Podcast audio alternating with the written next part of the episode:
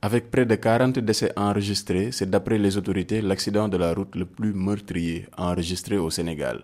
Un triste record qui inquiète grandement Morfaï, qui dit avoir peur pour sa vie dans les transports en commun.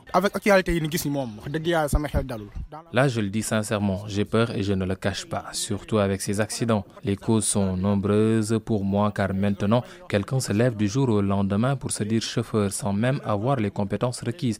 Ils n'ont ces papiers que grâce à la corruption.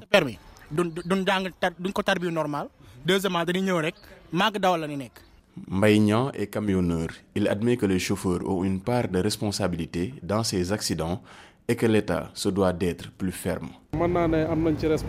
Je l'accepte. Nous savons que nous ne sommes pas exempts de tout reproche car nous, conducteurs, avons quelquefois un comportement irresponsable.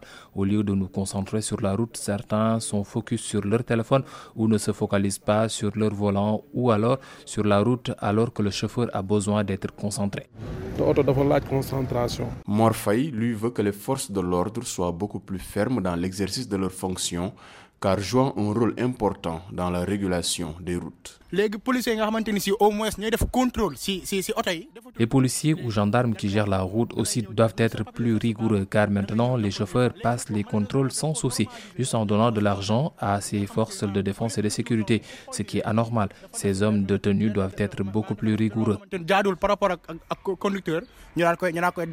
de 40 morts et plus de 100 blessés, un bilan qui fait froid dans le dos des citoyens sénégalais qui réclament plus de vigilance et de fermeté dans la délivrance des permis de conduire et dans la gestion de la sécurité routière. Sedina Bagui pour VOA Afrique, Dakar.